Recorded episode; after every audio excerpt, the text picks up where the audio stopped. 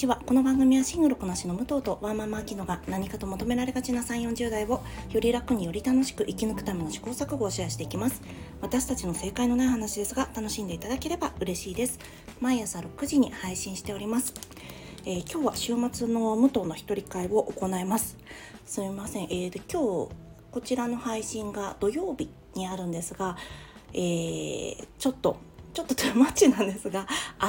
日日曜日に関しても、えー、明日ねバービーのお話をしたいなと思っております明日はですねバービーとそうですねバーベンハイマーについて触れ触れつつ、まあ、家父長制とロマンティックイデオロギーについてお話ししたいなと思います。もしご興味ありましたらお付き合いくださいませ。あと、えー、ネタバレありで放送する予定です。で今日なんですが今日はねあの茶道の Vlog を撮ってきたのでまあこのみんながあんまり聞いてないだろうという時期にちょっとどさくさに紛れて流したいなと思ってます。で本当はまとめみたいなものここがおすすめこれはまあ言っても行かなくてもいいですみたいな話とかを先にできればいいんですがちょっと私の技術的に難しいなと思ったので、えー、まとめを一番最後にお話ししたいと思います。ではあのここからだいぶ長いのでもしよかったらあのここから何何分ぐらいから まとめだよっていうのを書いておくのでよかったらねそこから聞いてみてください。もしご興味ありましたら、えー、前編聞かれてみてください。あと途中でですねすみません。セミの音なのかあのわざと出しているモスキート音あの何て言うんですかね。大きな施設とかコンビニの前とかに行くとなんか若者を寄せつけないためなのかな。のためにモスキート音を出しているところがあるかと思うんですがその音なのかちょっとキーンという音がしてしまうところがあるのでもし始まったらあこれだと思ってちょっと飛ばしていただければと思いますではよろしければお楽しみくださいえー、佐渡島で初めての Vlog 形式というものをやってみたいと思います。ちょっと撮っていきますね。よかったらお付き合いください。えー、では私は今佐渡島に着きまして、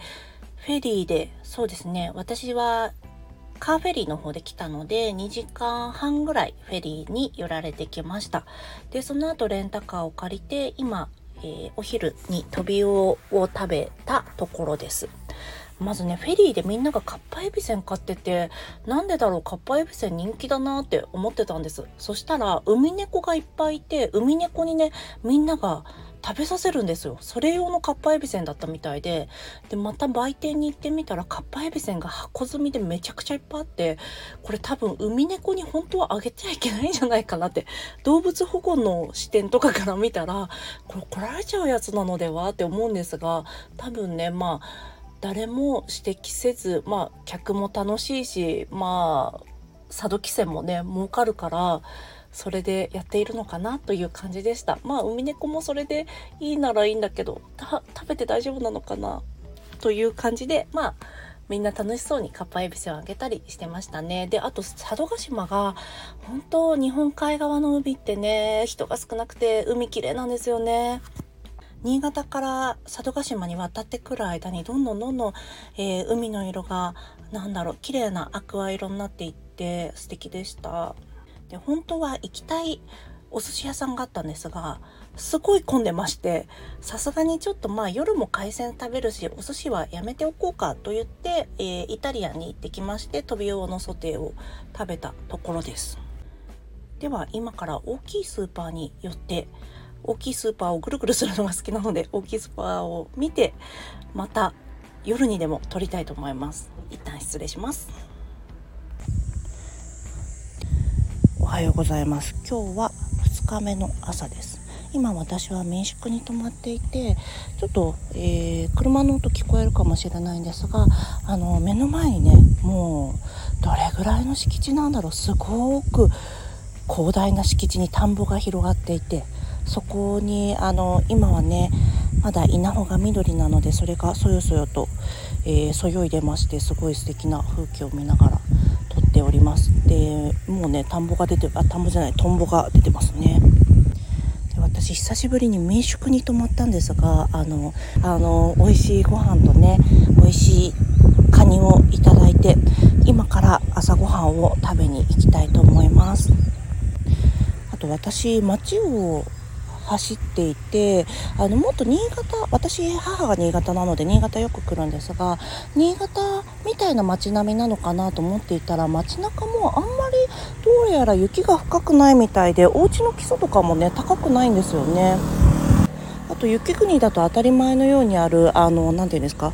お店の入り口がちゃんとなんだろうなコンビニであっても1枚の自動ドアで入れるんじゃなくて2枚で入れるようになってたりするんですよね雪国って。あんまりそういうのがないので雪はそこまでなのかなと思います。あと意外なことにこの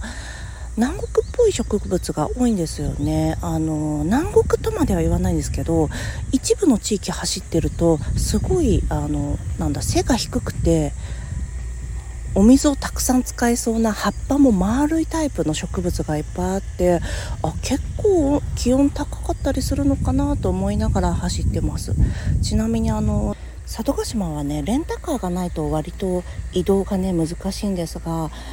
まあ、ハイシーズンに来てしまったからかレンタカーが全然なくて私たち鈴木のアクティに乗ってるんです。鈴木だったかな？あの見ていただくと分かるんですけどアクティってねすごい配達とかで使われるタイプの車なんですね。あとおじいちゃんが乗ってる感じですね。それに乗って、えー、私たちは島内を移動してるのですごくあの違和感なく生活しております。では朝ごはん食べてきます。はい。では今2日目の夜です。今は、えー、なんだろう。佐渡島の形皆さんお分かりになりますか？例えばね、うん、Z を反対にしてあこれ分かりにくいな。雷マーク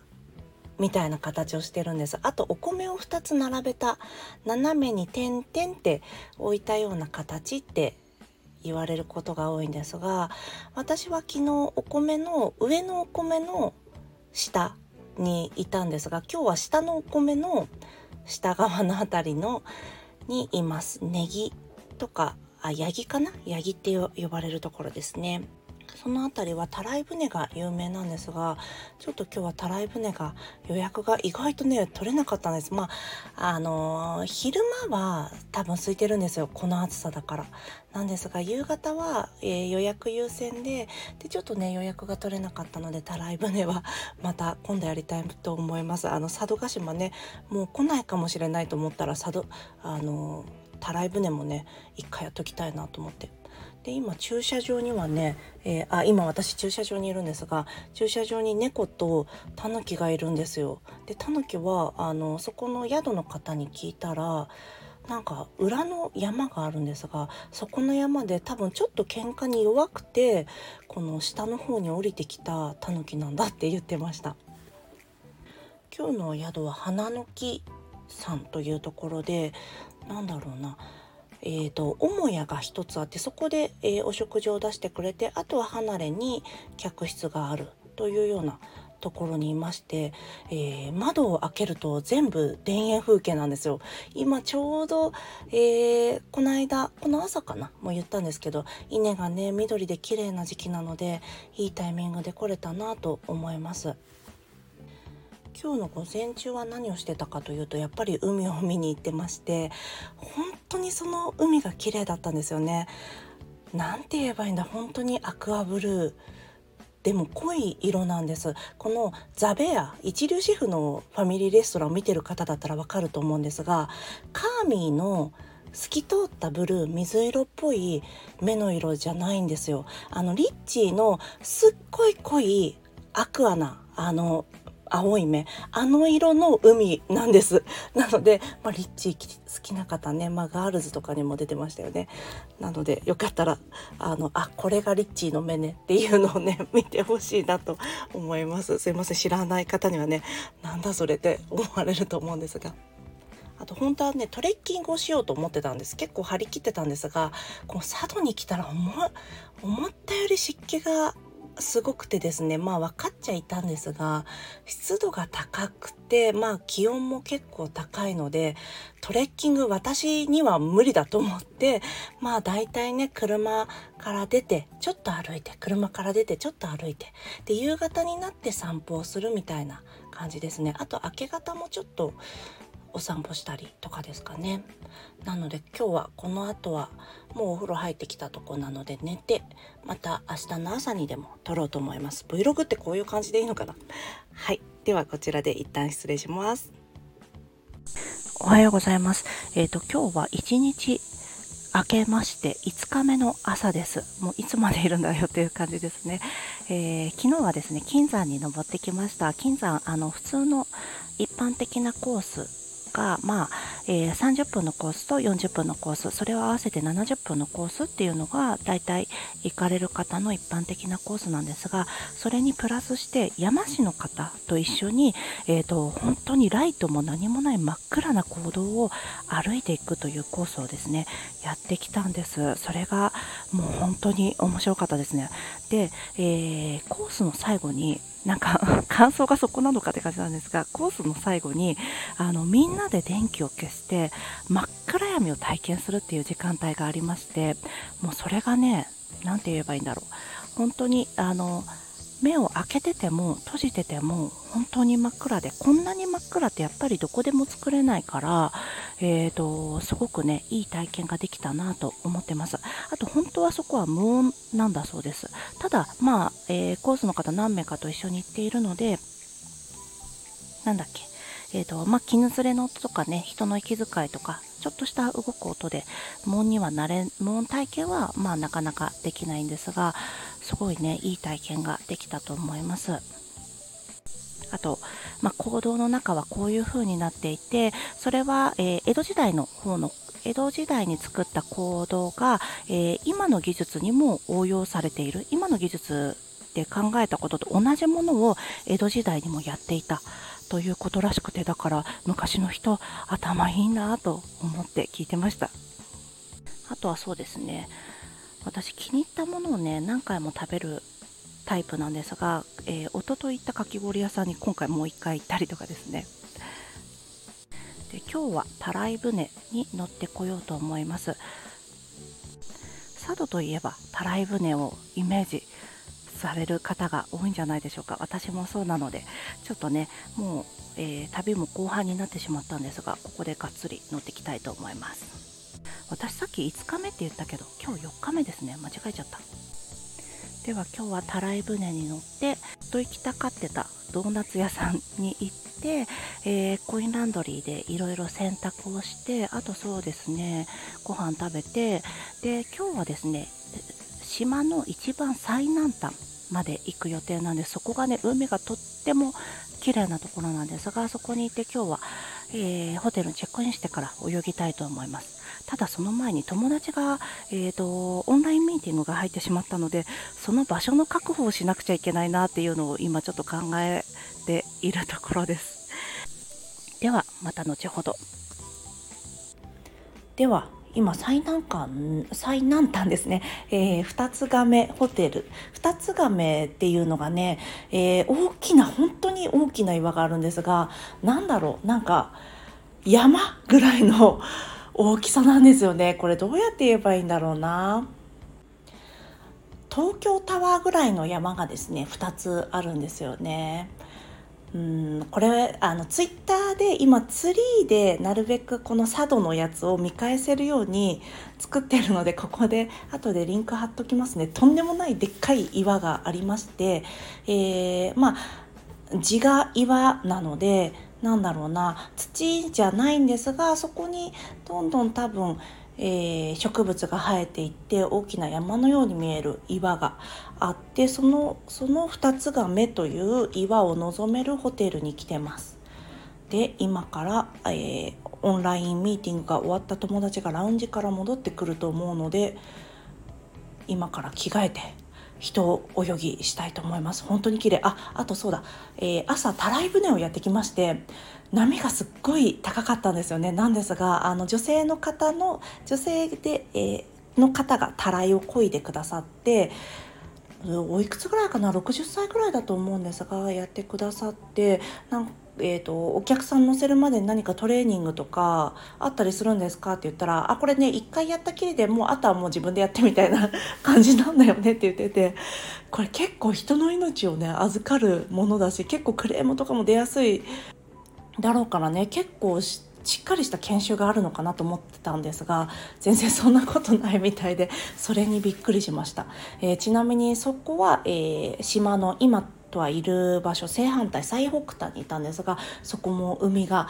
もう真っ青で綺麗な海でしたね。では今から泳いできます。えー、今日4日目の夜になりました。先ほど泳いできますって言ってもうバシャバシャに泳いできまして本当にね海綺麗でした。あの黄色と黒のしましまのお魚あの水族館で見るようなお魚が足にねいっぱいくっついてきたりとか小さなお魚のなんだろう群れみたいなのをいろんなところで見かけたりして本当に浅瀬でちょこちょこ遊んでるだけシュノーケリングしてるだけだったんですがすごいいっぱいね見れました。私あのあきちゃんと確かグアムに行った時もシュノーケリング大好きすぎて1人でもうずっとやってたんですよね。そんな感じで今回も友達がもうあの私ビーチに上がってるからって言った後もずっと一人で黙々とシュノーケリングしてすごい楽しかったです。なんかな何のお魚なんだろうあれは。あの横にピンク色のラインがいくつか入っているようなお魚がねいっぱいいたりしてね綺麗でした。あと今日も引き続きお月様がすっごい大きく見えててなんか私この間が満月だと思ってたんだろう。ですけどいつが満月なんだっていうぐらいずっと月が綺麗なんですよね。で月があの出てるので星が意外と見えなくてちょっとがっかりなんですっていう話をしてたんですが今日は本当にね端っこの方に来たからか星が綺麗に見えてこれでねあの私のチェックリストにはないんですがスターゲイズにもねチェックしたいと思いますあのアマーアウトフィッターズに落ちてた方のやりたいことリストに書いてあったスターゲイズこれ私もチェックします。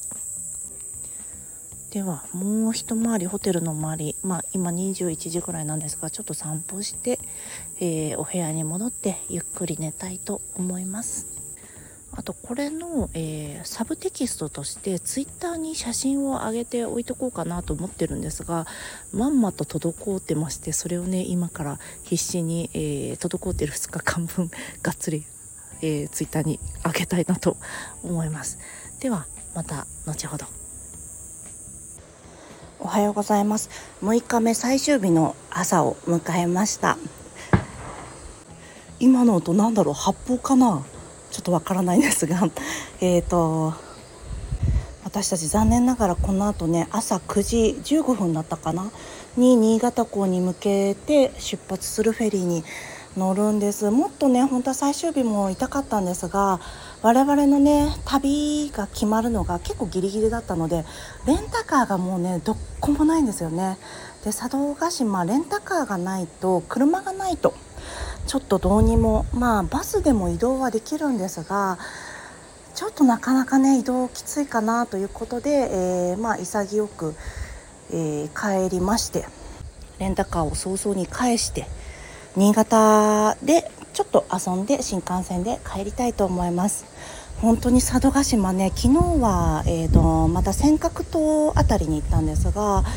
すごく海が綺麗で本当にこすごい何て言うんですか綺麗すぎる場所とかできすぎた場所に行くとえー、ディズニーランドみたいってちょっと思っちゃうところがあるんですが本当にねディズニーランドみたいでした。岩場にあこの岩場マーメイドが住んでそうだなっていうところにウミガメがねたくさん乗っててえこれはカリブの海賊なのでは？という感じでしたね。すごい素敵でした。でもう魚が泳いでるのが何ですかね水面から見えるんですよねもうでっかい魚がマダイとか泳いでるのが 見えるんですけどそれが視認できるぐらい本当に綺麗ないい海でしたね。あとこれどこまで何言ったかちょっと忘れちゃってるところがあるんですが本当に毎日ねカニを食べさせてもらってカニ道楽3年分ぐらい、えー、たらふく食べまして本当にそれも良かったです。で1泊目は民宿。その後ははん、えーと、何ですかね古民家を改造した、えー、離れになってるお部屋で2泊してその後、まあえー、クラシックなリゾートホテルに行ってもう1個は最後の日、えー、5日目が、えー、なんだろうな今っぽいリゾートホテル。昔の、えー、大箱ホテルを改装して今っぽく若者を呼べるような感じにしたリゾートホテルに泊まったんですがそれぞれの良さがねやっぱありますね。民宿は民宿でねご飯が美味しかったりあとすごい清潔であのお布団もシーツもパリパリでそれが良かったです。で古民家は古民家ご飯がとっても美味しかったんですよね。朝ごはん夕ご飯ともにうんそこが一番良かったかな。ただそこすっごいよかよくて、えー、ハードもいいしソフトも良かったんですがただあのお風呂がですね近くにあの荻野湯っていう温泉があるのでそこに、えー、をどうぞ行かれてくださいっていう感じでおすすめされるんですが、まあ、もちろん、えー、お部屋にもお風呂ついてましてそのお部屋のお風呂の掃除がすっごく甘くてなんだろうこのそれだけであまた発泡だ。なんだろうやっぱりぐっと印象が悪くなっちゃいますよね。本当に良かったんですよ。ホスピタリティも高い。まあ高いのか？お風呂が汚いってことは高くないのかな？もうそれがねちょっと嫌でしたね。まあその近くの温泉があの本当にこの間これ言ったのかな？ツイッターで言ったのか？ちょっと忘れちゃったんですけど、えーと、見た目普通なんだけど入るとあの美容液みたいなね肌にまとうとトロトロになる感じの泉質でそれがすごい良かったです。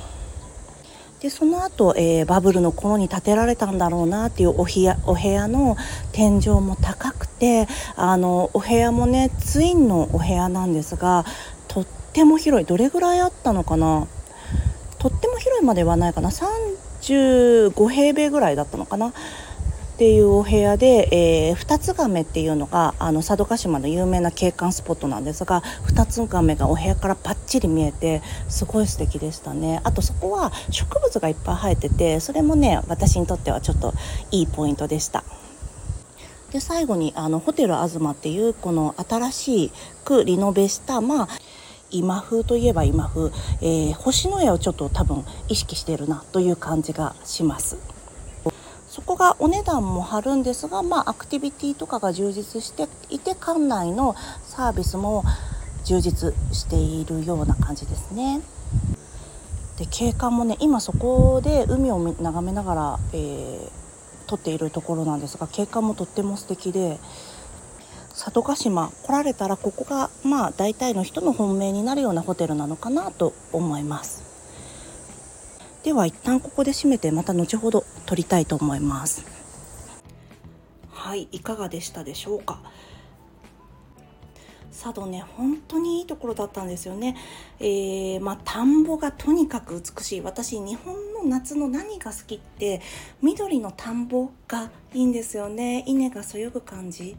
が好きだなと思っていて。まあそれ夏の旅行じゃないとねなかなか味わえないことなので私夏はすごい嫌いなんですけどそれだけはね、えー、美しいなと思って見ていました。あとすいません、えー、最初の方にですねたらい船がある場所をやヤギとかネギとか言ってたんですけどそれ全どれも間違っていて小木の間違いですね。失礼しました。そうあとね当たり前なんですけど人が少なくて当たり前じゃないか。まあ、えー、結構ねインバウンドの方も多くいらっしゃるかなと思ったんですがおそらくそんなに多くなかったですね。どれぐらいだったんだろう。うーん10組に1組もいなかったんじゃないかな。10%以下ぐらいですかね。まあで日本人も多分そんなにね佐渡、まあ、日本海の海に行きたい方がそんなに多くないのかな。だったので、まあ、人もいなくて海が綺麗で本当に驚くほど綺麗でお魚が美味しくてあとカニをねたらふく食べさせてくれるこれが私が思う佐渡のいいところです。でちょっと注意点としてはコンビニがねローソンしかないので ATM 関係でちょっとセブン銀行じゃないととかっていう方は、えー、まあ銀行ももちろん他の銀行もあるんですが、えー、現金ね下ろしていかれた方がいいと思います。あと車が絶対必要になるのでとにかくレンタカーの手配をまずされるといいと思いますバスでもなんとか移動できるんですけど結構自由が利かないので、まあ、1時間に1回は絶対あるので、えー、なんだろうな他の田舎の地域と比べたらそバスある方だとは思うんですけどね。でどんな人におすすめかというとやっぱり田舎が好きな人ですね。であとなんだろうな。まあえー、若い方がやってるねおしゃれなお店とかも結構いっぱいあるんですけどドーナツ屋さんが何でかいっぱいあったりしてどこも美味しいんですけどあと美味しいかき氷屋さんとかねあるんですけどでもそれでもなんだろうな。その地元の良さとか地のそのものの良さ素材の良さを味わえる、えー、過敏なものを求めない方とかはお好きなんじゃないかなと思います。でもし佐渡島に行ったら私が思うあのマストで行ってほしいところは尖閣湾っていう海がとっても綺麗なあの誰かがね海賊船って言ってたかな？全然海賊船ではないんですけど私もあここパイレーツ・オブ・カリビアンみたいって言ってたなんだっけ？本当に作り物みたいに綺麗な海が見えるところがあるので尖閣湾の辺りに行かれてみたりあと大野亀っていうね大きい岩があるんです。ですいません私東京タワーにがの高さの岩が2つあるって言ったんですがすいません全然東京タワーの高さなかったです。167メートルだったので私の資料がの見間違いでした。大変失礼しました。あとこれは私の好みでこれ楽しかったよっていうのは、えー、金山。に行かれるのをねおすすめします。中がねとっても涼しい10度ぐらいなので特に夏はねいいんじゃないかなと思います。あの行動の前に立っただけで本当に涼しい空気が、えー、を浴びれるんですよね。だからあの私にはねもってこいの場所でしたね。で何て言うんですかね明かりとかをつけていて歩きやすくなっている、えー、場所観光向けのスポットはもちろんのことなんですが山地ツアーという真っ暗な坑道の中を歩くツアー私も参加したんですがそちらが多分2500円ぐらいで行けるんですがそっちもねとっても、えー、面白かったのでもしよかったら行かれてみてください。あの山市の方がいろいろ細かく説明してくれてその時の財源はこういうとこから来てましたとかそういった話も聞くことができます。であとね泳ぐのもね是非やられてみてほしい。シュノーケリングとか好きな方は私泳いでる時に友達が隣で泳いでたんですけどあの友達のね体の下に小魚の大群がいっぱい一緒に泳いでてすごいね素敵な感じでした。で私の方にもどうやらいたみたいで本当にね楽しかったです。あとは江戸時代からの風景がそのまま残されている宿根木という地域を歩いてみたりするのもいいんじゃないかなと思います。で、たらい船に関してはどっちでもいいかなと思います。あの雰囲気はね味わえるんだけど、うーんまあそんなに高いもんでもないからちょっと乗ってみるかみたいな感じでもいいんですけど、あの佐渡島がね結構大きいので多分こんなに5泊6日とかする人もいないかと思うのでゆっくり行かれる方はねもちろんたらい船やられてみたらいいと思うんですけどそうじゃない方は